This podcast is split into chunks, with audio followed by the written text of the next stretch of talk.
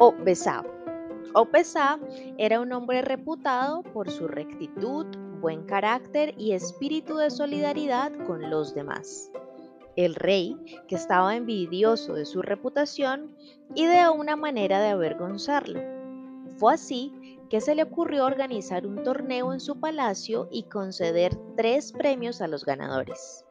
Como sabía que Besano tenía caballo, pensó que no podría competir y la gente se olvidaría de sus virtudes con la noticia de los triunfadores. El día señalado para el torneo, Obesa estaba muy triste.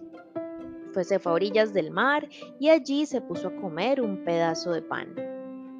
Como vio unos patos, se le ocurrió arrojarles unas migajas de su pan y entonces llegó Yemayá, quien al verlo tan triste y a la vez tan noble con sus animales preferidos, le preguntó qué le pasaba.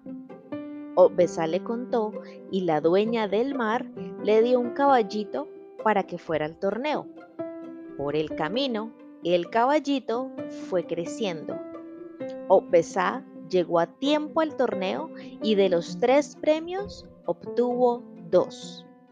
El rey, envidioso, tuvo que reconocer la superioridad de su súbdito y le hizo Moforivale.